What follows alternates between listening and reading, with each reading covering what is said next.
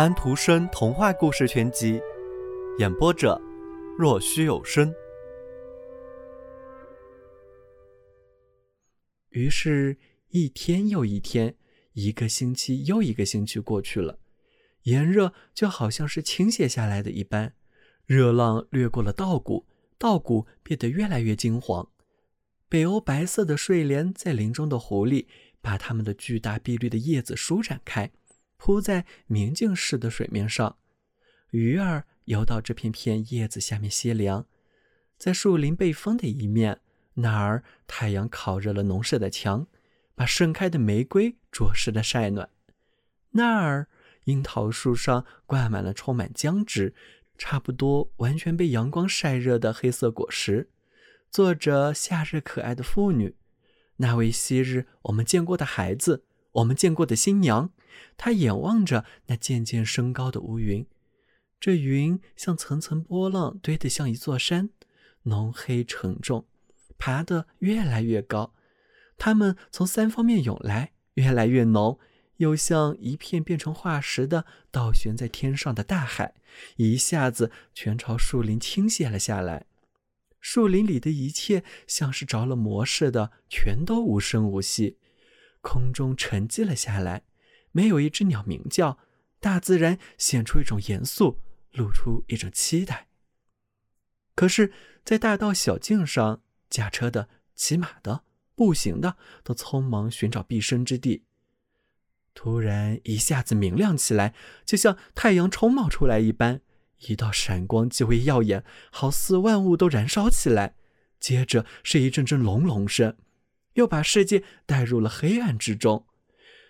水瓢泼般泻下，时而像是黑夜，时而又闪出亮光，时而寂静，时而沸腾。沼泽地里鲜嫩的褐色羽毛般的桅杆，像长长的波浪在摇曳。树林里树枝被水雾所笼罩，一阵黑暗袭来。又透出一阵明亮，又是一阵寂静，又是一阵沸腾。草和谷粒像折了一样伏在地上，被冲刷的，好像永远再也不能站立起来。突然，这一阵雨又变成零落的雨点，阳光又照耀着草叶面上，水滴就像是一粒粒明珠。鸟儿唱起歌来，河中鱼儿又欢快地游起来了，蚊虫在舞蹈。在波涛起伏、带咸味的海水中的大礁石上，夏天本人坐在那里，一个健壮的男人，结实的身躯，满头头发都还在滴着水。一阵清爽的沐浴使他更加精神焕发。他坐在和煦的阳光中，四下整个大自然都焕发着旺盛的活力，万物都丰满有力、美好的屹立着。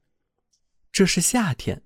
暖和美好的夏天，满是车轴草的田里的气息是令人愉快的，是甜蜜的。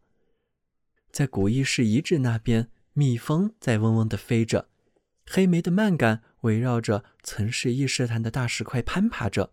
这石块经过雨水洗刷，在阳光中闪闪发光。在那边，蜜蜂皇后正带着她的蜂群飞着，制蜡酿蜜。除去夏天和他的妻子之外，别人谁都没有看见这情景。为了他们，祭祀台上摆满了大自然的奉献，夜空一片金黄，没有哪个教堂的半圆堂顶能如此辉煌。月亮光在晚霞和晨曦间洒在地上，这是夏天。一天又一天过去了，一个星期又一个星期过去了。忙着收获的人们的锃亮的镰刀在谷粒田里闪闪发光，苹果树挂满鲜红金黄果实的枝子低垂着，啤酒花散发着香气，大串大串的悬在那里。榛子树丛上那硬壳的果实挂满枝头，树丛下那男人和他的妻子，夏天和他的满面严肃的妻子在那儿休息。他说道：“多么富饶呀！”四下一片欢乐，充满了家庭的温馨和安逸。然而，连我自己也不明白。我渴望休息、安宁，我不知道该用什么字眼。现在，他们又在田里收割一切了。人总想得到更多更多的东西。瞧，鹳来了，一群群远远的在离后跟着，把我们从空中带来的埃及鸟。你记得我们两个还是婴孩被带到这北方的国度时的情景吗？我们带来了鲜花、美好的阳光、绿油的树林。现在风对他们很凶狠，它们变黄了，变黑了。就像南边的树一样，可是它们没有像南方的树一样结出金黄色的果实。夏天说道：“你想看见金黄色的果实吗？那么你会高兴了。”他举起他的胳膊，树林的叶子染上了红色和金色，一座座树林都彩色缤纷，玫瑰篱笆上的玫瑰果闪着火红的光芒。接骨木的枝头上挂着一串串又大又沉的黑色果实，熟透了的野栗子从它们的深碧色的壳子里落了出来。树林中紫罗兰又一度开放，但是这一年的女皇变得越发的安静，越发的苍白。他说道：“有一股凉气，叶已经有失误了。我渴望儿时的土地。”他瞧着鹳一只只的飞去，全都飞走了。他向他们伸出手去。他望着空空的鹳巢，有一只巢里长出了一杆长杆矢车菊，另一只巢里长了一只黄芥子，就好像是朝见来只是为了维护他们似的。麻雀住进去了。鸡，主人哪去了？他们看来受不了风吹，于是便迁出这个国家去了。一路平安。树林的叶子越来越黄了，树叶一片接一片的落了下来。强劲的秋风在呼啸，已是收获的晚期。一年的女皇坐在金色落叶上，用温柔的眼望着在闪耀的星。她的丈夫立在她的身边。